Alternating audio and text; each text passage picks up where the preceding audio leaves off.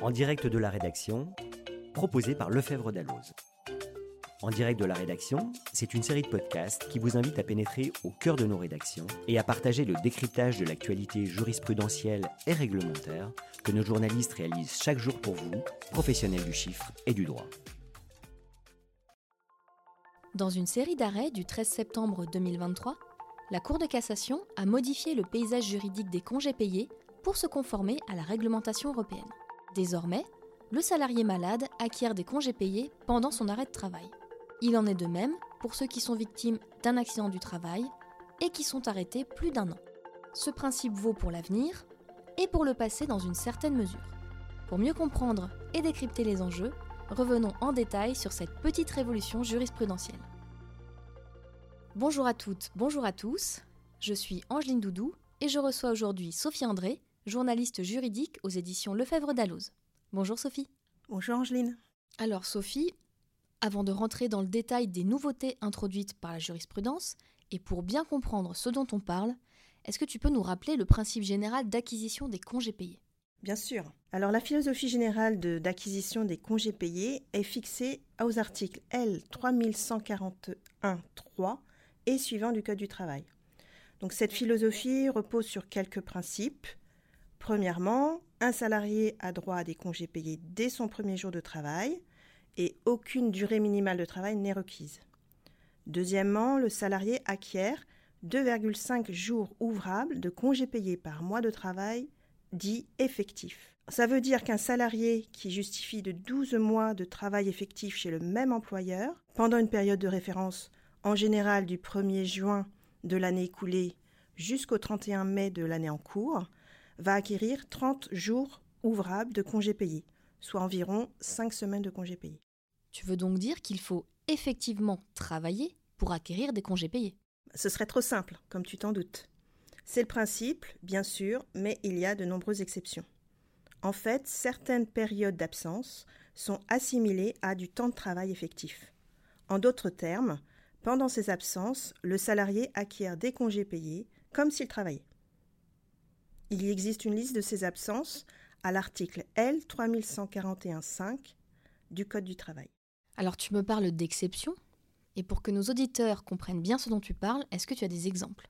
Ah oui, c'est le cas par exemple des absences pour le congé de maternité, pour le congé de paternité, ou encore pour certains événements familiaux ou des temps de formation.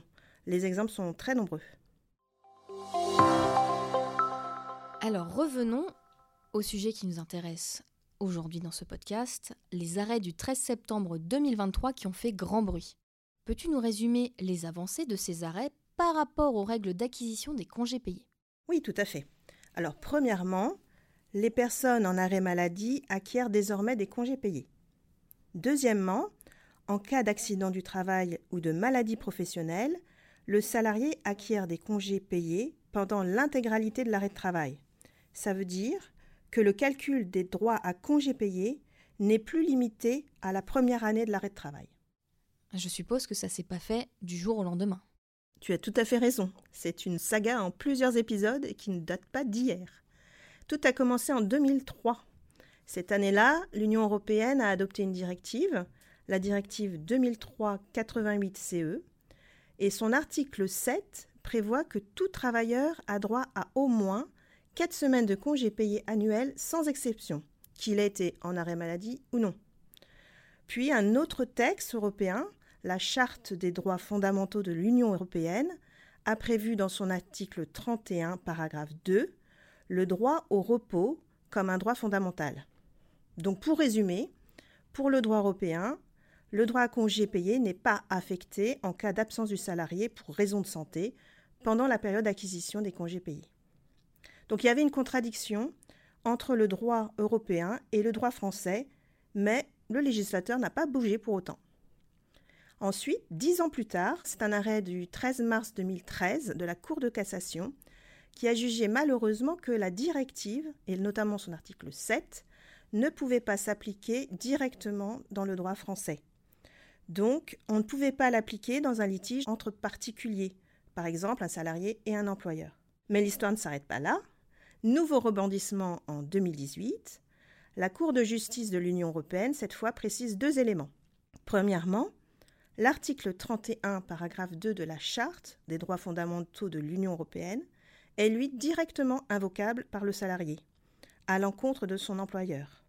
Et deuxièmement, le juge national doit laisser inappliquer une disposition qui ne serait pas conforme au droit européen. Donc on en est là en 2023.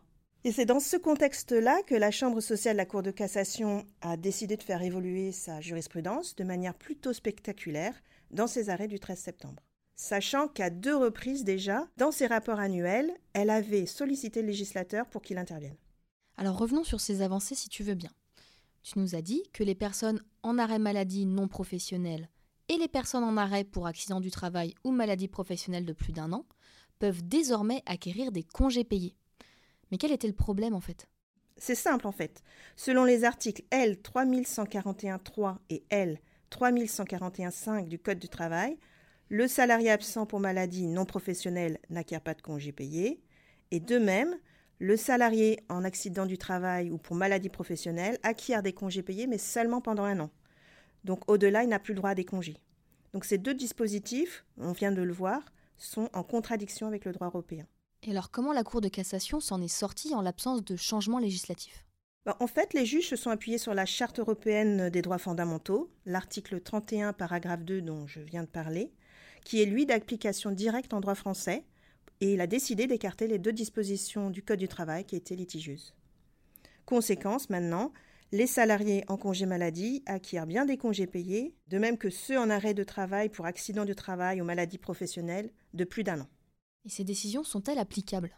Eh oui, les décisions de la Cour de cassation sont applicables dès maintenant. Mais en plus, elles sont rétroactives, c'est-à-dire qu'elles peuvent s'appliquer à des situations passées. Dans une note explicative sur les arrêts, la Cour de cassation a même indiqué que le principe vaut pour les quatre semaines garanties par la directive européenne, mais aussi pour notre cinquième semaine de congé payé qui figure dans le Code du travail. En outre, ça s'applique aussi si une convention collective applicable dans l'entreprise prévoit des congés payés supplémentaires. Alors une autre décision majeure du 13 septembre de la Cour de cassation portait sur la question de prescription de l'indemnité de congé payé. Est-ce que tu peux nous expliquer simplement de quoi il s'agit? Oui, tout à fait. Alors le principe, c'est qu'en matière de paiement des indemnités de congé payés, la règle de prescription, c'est la même qu'en matière de paiement des salaires, c'est-à-dire trois ans. Et ce principe, il est posé à l'article L 3245.1 du Code du travail. Et la question qui se posait, c'était quel est le point de départ de l'action? Et c'est à ce sujet-là que la Cour de cassation a fait évoluer sa jurisprudence. Et que s'est-il passé? Concrètement, dans cette affaire, une personne avait collaboré entre mars 2001 et juin 2018 avec un institut de formation. En 2018, elle a demandé la reconnaissance de l'existence de son contrat de travail, plus diverses indemnités, dont des indemnités de congés payés.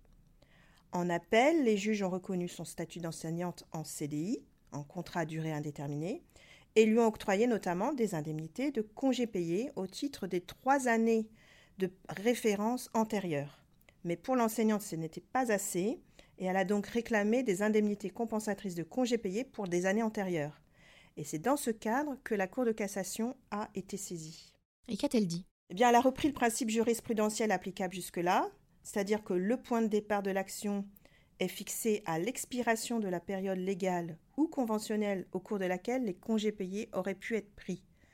C'est logique parce que c'est à la fin de cette période de prise de congés payés que le salarié peut constater qu'il a pu ou n'a pas pu prendre ses congés pendant la période de référence. Mais la Cour de cassation a toutefois inséré une évolution de taille. Elle a précisé que la prescription ne commence à courir que si l'employeur justifie avoir accompli les diligences qui lui incombent légalement, afin d'assurer au salarié la possibilité d'exercer effectivement son droit à congé. Qu'entend-on par diligence?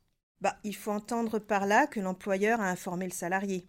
En clair, il l'a mis en mesure de prendre ses congés en organisant les dates des vacances, et si besoin, en lui rappelant son obligation de prendre ses congés avant telle date. Donc, si on relie les deux premières décisions de la Cour de cassation et celle-ci dont tu viens de nous parler, est-ce que cela peut permettre à des salariés de réclamer le paiement d'indemnités au titre d'arrêt du travail pour maladie professionnelle, par exemple, intervenu plus de trois ans avant? Oui, oui, on peut imaginer que des anciens salariés puissent réclamer le paiement de leurs congés payés, soit au titre de la maladie, soit au titre d'un accident du travail de plus d'un an, en soutenant que leur employeur n'a pas accompli les diligences. Des salariés en poste pourraient aussi également se manifester et demander à prendre des jours de congés payés au titre de ces périodes. C'est bien un peu ce qui fait peur aux employeurs car des sommes importantes peuvent être en jeu. Alors, côté entreprise, quelle attitude adopter? Alors avant de te répondre, il faut d'abord avoir en tête que le gouvernement n'a pas tranché le débat et on reste dans le flou aujourd'hui sur ce point. Pour autant, il semble important que les entreprises ne restent pas attentistes. À minima, il leur faut régulariser la situation pour les salariés au titre de la période d'acquisition en cours. Et pour les périodes antérieures, les entreprises doivent se poser des questions de la régularisation. Il peut être intéressant de faire un audit sur les situations concernées dans l'entreprise. Et par rapport à cet audit, est-ce que tu as des points de vigilance? Oui, alors il faut avoir en tête plusieurs éléments. D'abord, il faut regarder ce que prévoit la convention collective applicable à l'entreprise. Parce que beaucoup de conventions prévoient déjà des règles plus favorables que le Code du travail pour les salariés en matière d'acquisition des congés payés pendant un arrêt maladie. Donc en quelque sorte, cela pourrait neutraliser une partie de la jurisprudence. Ensuite, par un jeu d'équivalence un peu complexe dans le Code du travail, le salarié doit, pour acquérir ses 5 semaines de congés payés, en fait travailler 48 semaines de travail effectif ou assimilé, sur la période de référence au lieu de 52 semaines de l'année. Donc ça veut dire qu'en gros, les petits arrêts maladie, 4 semaines maximum euh, au total sur l'année, n'ont pas d'incidence sur l'acquisition des congés payés. Donc ça peut permettre aussi d'éliminer un certain nombre de situations. Et alors maintenant, qu'est-ce qui peut se passer? Bah, La première possibilité, le législateur intervient et décide de limiter le report des congés payés. Ce serait d'ailleurs conforme au droit de l'Union européenne, parce que la Cour de justice de l'Union européenne permet de limiter dans le temps le report des congés payés non pris. D'ailleurs, elle, juge qu'une durée de report de 15 mois au-delà de la fin de la période de référence est acceptable. En revanche, pour elle, une durée de euh, report de 9 mois ou de 12 mois est insuffisante. Récemment, la Cour de justice de l'Union européenne, dans un arrêt de 9 novembre 2023, a toutefois refusé de fixer de manière précise cette durée du report. Elle considère que c'est à chaque État de se saisir de cette question. Elle a également estimé que le report pourrait être limité à deux périodes de référence successives pour les salariés en longue maladie. Une deuxième voie d'évolution, ce serait la jurisprudence. Plusieurs cours d'appel ont, déjà appliqué cette jurisprudence de la Cour de cassation. Si la Cour de cassation est saisie, ces contentieux vont certainement permettre aux magistrats de commencer à répondre aux questions que se posent les employeurs depuis le 13 septembre. Enfin, le Conseil constitutionnel a également été saisi le 15 novembre de questions prioritaires de constitutionnalité sur le sujet. en tout état de cause, ce qui est le plus attendu par le patronat, c'est que le gouvernement se positionne. Alors il a notamment dit qu'il allait proposer un amendement sur le sort des congés payés en cas d'arrêt maladie, soit dans le projet de loi d'adaptation au droit européen, présenté euh, en Conseil des ministres récemment, soit dans le projet de loi Pacte vie au travail qui a été déjà déposé. Affaire à suivre donc. Et pour nos auditeurs qui n'auraient pas le temps de réécouter ce podcast, voici ce qu'il faut retenir en trois points. Alors, premièrement, les personnes en arrêt maladie acquièrent désormais des congés payés. Deuxièmement, en cas d'accident du travail ou de maladie professionnelle, le salarié acquiert des congés pendant l'intégralité de son arrêt de travail. Cela veut dire que le calcul des droits à congés payés n'est plus limité à la première année de l'arrêt. En matière de prescription des indemnités de congés payés, le point de départ de l'action est fixé à l'expiration de la période légale ou conventionnelle au cours de laquelle les congés payés auraient pu être pris, si l'employeur justifie avoir accompli les diligences qui lui incombent légalement afin d'assurer aux salariés la possibilité d'exercer effectivement son droit à congé. Merci beaucoup Sophie pour ce décryptage très clair et très complet des enjeux liés au droit à congé payé après les décisions de la Cour de cassation du 13 septembre dernier. Je comprends qu'il demeure encore des incertitudes, mais la balle est dans le camp du gouvernement.